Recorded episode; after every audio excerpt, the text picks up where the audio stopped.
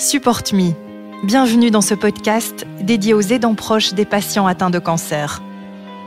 Le cancer, ce mot tabou qui fait si peur. On redoute de tomber malade, mais parfois la foudre frappe juste à côté de soi. Un proche, un conjoint, un parent, un enfant, un ami. Son combat devient alors aussi le nôtre. Au quotidien, souvent dans l'ombre. Il s'agit de soutenir, d'encourager, d'écouter, de consoler, mais aussi de supporter, dans les deux sens du terme, ce proche malade, de l'accompagner jour après jour, jusqu'à oublier sa propre vie et ses propres angoisses, jusqu'à s'épuiser aussi parfois. Des aidants proches discrets, mais dont le rôle dans le combat contre la maladie est pourtant essentiel. Julien Titt est oncopsychologue, spécialiste de l'accompagnement des patients atteints de cancer et de leurs proches une spécialisation que ce docteur en psychologie a découvert un peu par hasard et qui l'a très vite passionné. Depuis dix ans, Julien Titt accompagne les patients et leurs proches, d'abord à l'Institut Bordet puis à l'hôpital Erasme à Bruxelles. Il essaye de les aider à ne pas s'épuiser, à ne pas s'oublier, pour que la vie continue malgré tout, sans culpabilité, équilibrée, envers et contre tout. Je m'appelle Valérie Savoir et vous écoutez Support Me.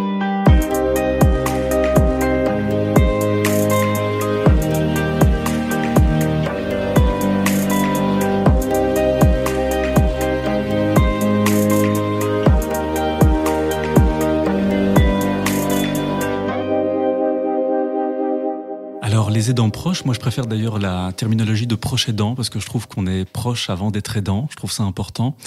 Les proches aidants, ben, finalement, ça peut être n'importe qui. Ça peut être un conjoint, ça peut être un parent, ça peut être un enfant, ça peut être un grand-parent, ça peut être un ami, peu importe. En général, quand un patient tombe malade, il y a souvent une relation de soutien qui euh, se met en place assez spontanément entre les patients et les proches de manière générale et avec un proche en particulier. Et ce proche-là ben, va justement prendre vraiment cette place et ce rôle de proche aidant ou de proche aidant principal. Euh, et donc ce proche aidant ben, va être là pour aider le patient à plein de niveaux finalement. Au niveau informationnel, au niveau pratique, au niveau émotionnel. L'aide est un petit peu, euh, un petit peu infinie hein, quand on parle d'aide. Alors il y a beaucoup de proches aidants parce que finalement je pense que euh, y a énormément de, de patients justement qui ont besoin d'aide. Donc il y a beaucoup de proches aidants. Maintenant c'est une population qu'on rencontre pas forcément parce que c'est une population qui est un petit peu plus difficile d'accès que la population des patients, dans le sens que c'est une population qui va se tenir parfois un petit peu à distance justement des, des, des différentes situations parce que les proches vont parfois se dire bah c'est pas la peine de s'occuper de moi, moi je ne suis pas malade. Et donc ça c'est un premier point qui est souvent important quand on discute avec les proches parce que ce n'est pas parce que les gens ne sont pas malades que ce n'est pas difficile justement cette situation. Au contraire, être proche ce n'est pas beaucoup plus facile qu'être patient. C'est tout aussi compliqué, sauf que les enjeux ne sont pas les mêmes, évidemment, mais c'est tout aussi compliqué d'être proche aidant.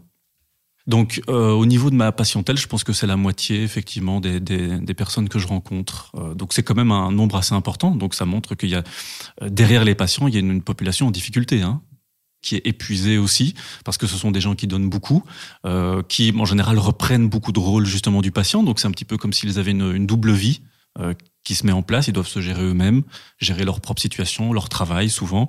Et en plus de ça, ils doivent reprendre des rôles à plein de niveaux. Le rôle social, le rôle parental, euh, le rôle, le rôle conjugal, le rôle familial. Il y a plein de choses qu'ils doivent reprendre à la place du proche malade être proche aidant, c'est effectivement un, marathon plus qu'un sprint, donc c'est vraiment une course de fond. Euh, c'est vrai qu'au début de la maladie, il y a beaucoup de choses qui viennent bah, chambouler justement la famille ou le proche et son ou le, le, le, le patient et son entourage. Donc il y a beaucoup de choses qui sont chamboulées. Et donc, il y a beaucoup de choses qui vont se transformer justement au niveau de l'équilibre de la famille et des différents systèmes. Et l'idée justement, c'est que tout le monde puisse tenir le coup sur le long terme, parce que le cancer, c'est vraiment devenu une, maladie chronique, c'est-à-dire qu'on traite les gens sur de, de, des, périodes de plus en plus longues. Et donc, évidemment, ces chamboulements euh, ben, se retrouvent sur des périodes de plus en plus longues. Donc, l'idée, effectivement, c'est que les proches puissent aussi s'y retrouver sur le long terme. Et c'est ça qui est souvent difficile, c'est qu'au début, ils mettent beaucoup de choses en place. Et donc, comme ils mettent beaucoup de choses en place et reprennent beaucoup de fonctions, comme je viens de le dire, comme ils reprennent beaucoup de choses, euh, au début, ils parviennent à tenir, ils parviennent à résister à tout ce stress. Et au bout de quelques semaines, déjà parfois quelques mois, les gens ont tendance à s'épuiser. Alors à partir de ce moment-là, évidemment, bah, ça devient très compliqué parce que les proches s'épuisent. Donc s'ils s'épuisent, ils sont moins capables d'aider le patient et donc finalement, bah, tout le monde a tout perdu au final. Donc l'idée, c'est vraiment que les gens puissent s'adapter et s'en sortir sur le long terme. Le proche aidant doit trouver une forme d'équilibre. Je pense que je parlais d'enjeux tout à l'heure. Ça, c'est un des enjeux du proche aidant, trouver un équilibre. Souvent, il va y avoir une tendance dans cette relation qui s'installe hein, entre le patient qui est malade et le proche qui est a priori non malade. Il y a une relation assez déséquilibrée qui va se mettre en place où le proche va avoir tendance à s'oublier pour aider l'autre. Et ça, c'est un des pièges dans lesquels tombent très facilement les proches, c'est s'oublier et oublier leurs propres besoins, alors que c'est fondamental justement pour tenir le coup. Sur le long terme, il faut faire attention à ses besoins, il faut les mettre en évidence, il faut les mettre en avant et c'est pas un problème. Et c'est vrai que beaucoup de proches ont tendance à culpabiliser par rapport à ça. Quand ils prennent du temps pour eux, ils ne peuvent pas concevoir qu'ils ont le droit de prendre du temps pour eux en ce moment dans cette situation pendant que le patient est malade, alors que si, justement, ça fait partie de l'équilibre.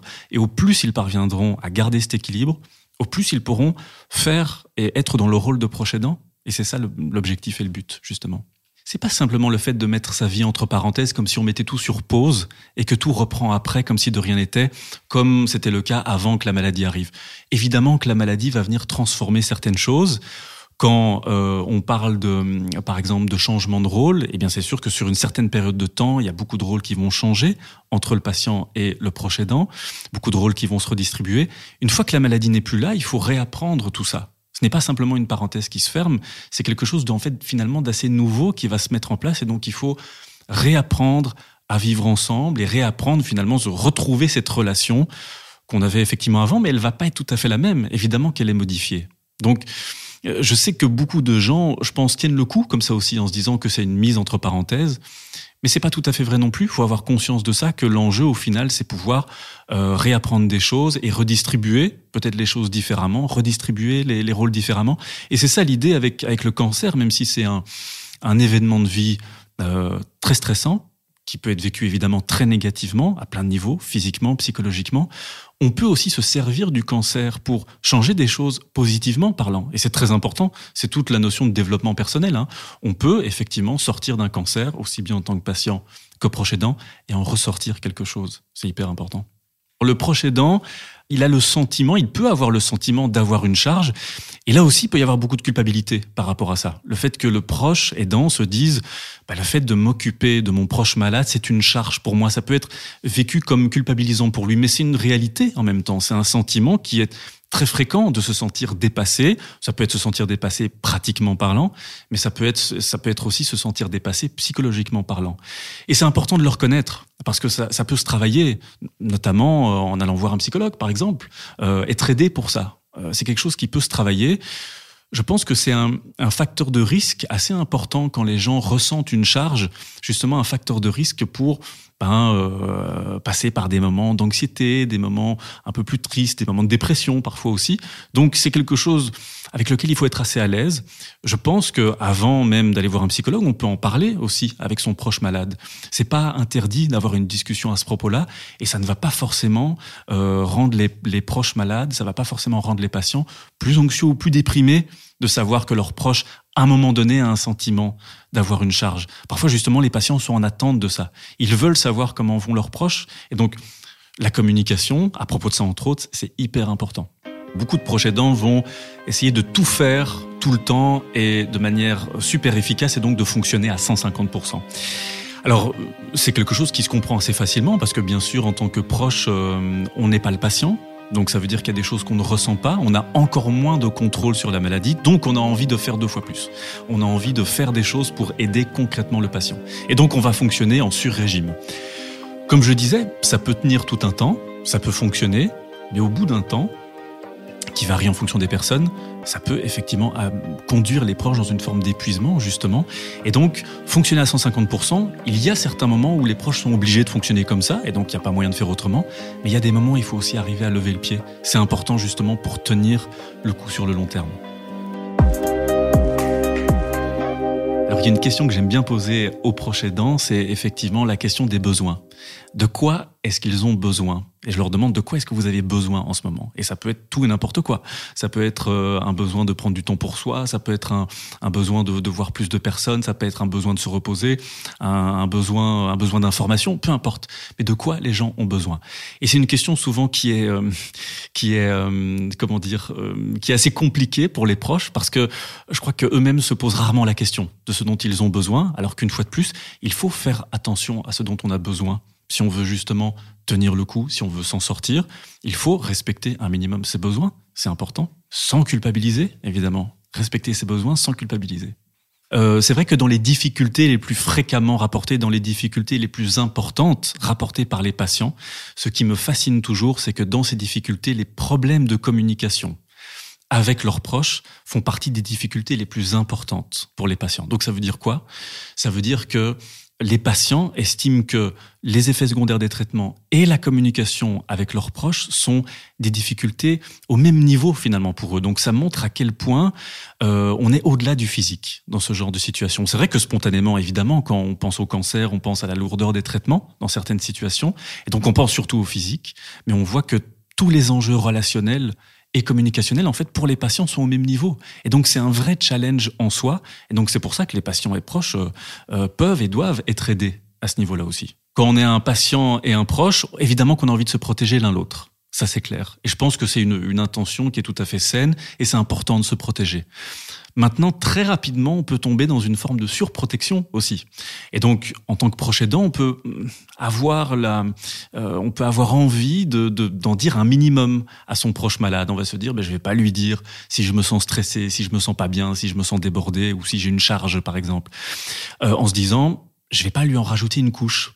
Et on constate que finalement, c'est un petit peu l'inverse qui est intéressant. C'est-à-dire que les patients sont en attente justement de savoir ça. Et donc l'idée, c'est d'arriver, en tant que patient et proche aidant, à se communiquer mutuellement ce qui nous stresse, ce qui ne va pas, ce qui peut être difficile à certains moments donnés. Et toute la littérature scientifique montre que c'est toujours mieux de se communiquer ça et ça aide justement les patients et les proches à s'adapter à la maladie, à s'en sortir psychologiquement. Donc, il faut en fait un peu dépasser cette notion de protection. Se protéger, c'est bien. Se protéger beaucoup, c'est un peu moins bien et ça peut être délétère pour tout le monde quand l'un des deux tombe malade, au sein d'un couple par exemple, quand l'un des conjoints tombe malade, bien sûr qu'il y a des choses qui vont euh, se déséquilibrer et bien sûr que cette protection du coup va euh, émerger et va être par exemple beaucoup plus présente qu'en temps normal. Euh, mais c'est ça qu'il faut essayer toujours de en fait de, de retrouver un petit peu cet état d'équilibre. Être malade ou être le être le proche de quelqu'un qui est malade, ça veut pas dire justement forcément être déséquilibré au niveau de sa relation. Justement, l'idée en fait de l'adaptation des couples par exemple ou ou, d'une famille, c'est parvenir euh, à retrouver cet état d'équilibre. C'est ça, en fait, l'enjeu. Retrouver l'état d'équilibre et ne pas forcément rester dans quelque chose de déséquilibré où on a quelqu'un de malade d'un côté, donc quelqu'un qui est aidé d'un côté et quelqu'un qui est aidant de l'autre. On peut s'aider mutuellement et c'est ça l'enjeu justement. S'aider mutuellement pour s'en sortir tous les deux et s'en sortir ensemble quand on parvient à, par exemple, voir des patients et des proches aidants ensemble, et que justement on les encourage à communiquer à propos de la maladie, à propos des stress, etc., euh, et ben on remarque qu'il euh, y a une, véritable amélioration au niveau de leur manière à s'adapter à la maladie, au niveau de leur état émotionnel aussi. C'est quelque part assez euh, réconfortant euh, pour les patients et pour les proches aidants d'entendre l'autre, même si on parle de difficultés et de et de, et de stress personnel, c'est quelque part réconfortant pour les uns et les autres. Donc c'est toujours bénéfique. Le patient peut avoir un rôle d'aidant aussi. La notion de soutien dans un contexte de cancer, elle n'est pas unidirectionnelle. Elle est bidirectionnelle. Les proches soutiennent les patients, évidemment, mais les patients soutiennent les proches aussi. Et c'est tout à fait normal, il n'y a rien d'anormal là-dedans. C'est tout à fait normal. C'est quand même, on parle d'un événement, un événement de vie qui est inédit pour tout le monde, en fait. C'est, cette notion de cancer, c'est, en général, c'est assez inédit pour, pour, aussi bien pour les patients que pour les proches. Donc, tout le monde essaie de s'en sortir comme il, comme il le peut. Donc il y a personne qui a de recettes, il y a personne qui est préparé à ça. Donc si personne n'est préparé à ça, si personne n'a de recettes, et eh bien justement l'idée c'est de se soutenir les uns les autres pour s'en sortir. C'est ça l'idée. Alors c'est sûr que le cancer euh, est en fait un formidable euh, catalyseur en fait de ce qui se passe déjà auparavant au sein d'un couple par exemple. Donc on voit très classiquement que les couples qui savent bien communiquer avant la maladie vont en général plutôt bien communiquer pendant la maladie. Et des couples qui vont avoir des difficultés à communiquer avant la maladie, bah, la maladie va évidemment rien arranger. Donc les difficultés de communication peuvent rester celles-là, euh, peuvent, peuvent rester en place aussi, les difficultés de communication. Ce qui est important de faire, je trouve, au niveau psychologique, c'est en fait d'arriver à développer ou renforcer une communication à propos justement de la maladie, de tout ce qui est en lien avec la maladie. En tant que psychologue, avec des couples par exemple, euh, on ne va pas d'emblée essayer de révolutionner le couple, on va pas forcément d'emblée essayer de travailler des problématiques de couple qui seraient présentes ou qui seraient là bien avant le cancer. On va essayer de renforcer la communication et la relation dans le contexte du cancer. Donc en fait, se concentrer sur l'ici et maintenant, parce que je pense que c'est de ça dont, dont, dont les gens ont besoin finalement. Arriver à trouver certaines choses qui vont les aider dans l'ici et maintenant pour s'adapter à cette situation. Et quand on arrive à faire ça, eh ben on a déjà fait un gros boulot. Parce que c'est, c'est, c'est, tout un challenge, évidemment, pour tout le monde, pour les patients, pour les proches, pour les psychologues aussi, arriver effectivement à, à aider les gens sur l'ici et maintenant. Après la maladie, les choses doivent se réorganiser parce que euh, il y a plusieurs choses qui se passent évidemment. Hein. C'est cette phase de, rémission, donc quand les patients parviennent à être mis en rémission, c'est une phase qu'on a tendance un petit peu à, oublier parce qu'on se dit bon bah le patient est guéri et donc tout va bien, tout s'arrête, donc c'est une bonne nouvelle et effectivement c'est une bonne nouvelle. Mais les patients doivent arriver à sortir de leur identité de patient, et ce qui est déjà un challenge en soi. Et le proche aidant, pareil les proches aidants doivent arriver à sortir de leur identité de proche aidant. Et donc là, il y a toute une série de choses qui doivent être réorganisées, évidemment. On n'est plus patient, on n'est plus proche on est de nouveau nous deux. Euh, et donc, comment effectivement réorganiser les choses? C'est là aussi qu'en tant que psychologue, on peut intervenir parce que cette, finalement, ce retour à la normale peut être très perturbant pour tout le monde, évidemment. Et parfois, même si on a l'impression que du coup la parenthèse s'arrête ou que on a arrêté de mettre sur pause et qu'on remet sur play, euh, bah, que les choses vont revenir naturellement, c'est pas toujours le cas. Parfois, du coup, ça doit se rediscuter, ça doit se retravailler, et donc c'est l'occasion pour ça, effectivement. Je trouve en même temps que c'est un, c'est un beau challenge justement. C'est intéressant comme comme enjeu de pouvoir redéfinir les choses après un événement, un événement de vie comme celui-là. Il faut aussi, entre autres, euh, apprendre à réapprivoiser le quotidien, réapprivoiser parfois aussi son proche.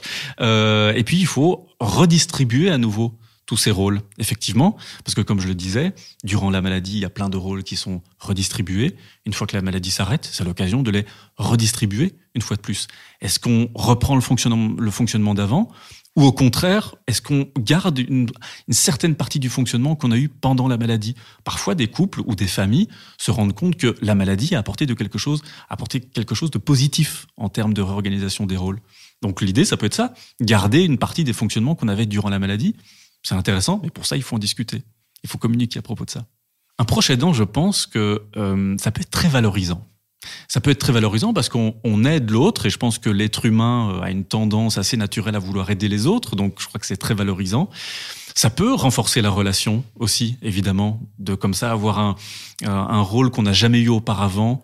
Et je parlais de protection tout à l'heure, et ben justement de développer cet instinct de protection un petit peu. Donc ça peut être une très bonne chose. L'idée aussi, c'est par moment de ne pas déborder justement c'est important aussi de ne pas tout d'un coup se sacrifier non plus parce que c'est pas le but c'est d'arriver bah, comme je disais à trouver cet équilibre justement. Le rôle de proche c'est un rôle qu'il faut aussi apprendre au fil du temps. On n'a pas ce rôle de proche par rapport à une maladie cancéreuse on l'a pas en soi c'est pas quelque chose d'inné donc ça s'apprend et ça ça se régule aussi quelque part. Hein. On peut faire certaines erreurs et c'est pas grave. On apprend en même temps que le patient, qui lui aussi apprend des tas de choses hein, au début de la maladie. Et eh ben c'est pareil. Quand on est proche aidant, on apprend des tas de choses et ça doit être être ajusté au fil du temps. Est-ce que le patient guérirait sans proche aidant? Euh, Je crois en tout cas que le patient serait beaucoup plus en difficulté sans un proche aidant. Donc le rôle de proche aidant est en fait fondamental dans toute, je dirais, toute la traversée du cancer et toutes ses conséquences le rôle de proche aidant est fondamental. Et je pense que c'est ça aussi qui est valorisant pour les proches aidants, ou en tout cas qui doit être euh, qui doit être mis en avant, c'est que être proche aidant, c'est c'est tout aussi important qu'être euh, qu'être médecin, qu'être psychologue, qu'être infirmier, qu'être kiné, peu importe, euh, parce que finalement, on a beau être des tas de médecins ou des tas de psychologues à l'hôpital, par exemple, quand le patient rentre à la maison, eh ben, il est avec son proche aidant. Et c'est le proche aidant qui est en première ligne. Donc, sans proche aidant, euh, c'est très difficile, évidemment, de pouvoir traverser tout ça de manière un peu sereine. Donc, être proche aidant, c'est fondamental, bien sûr.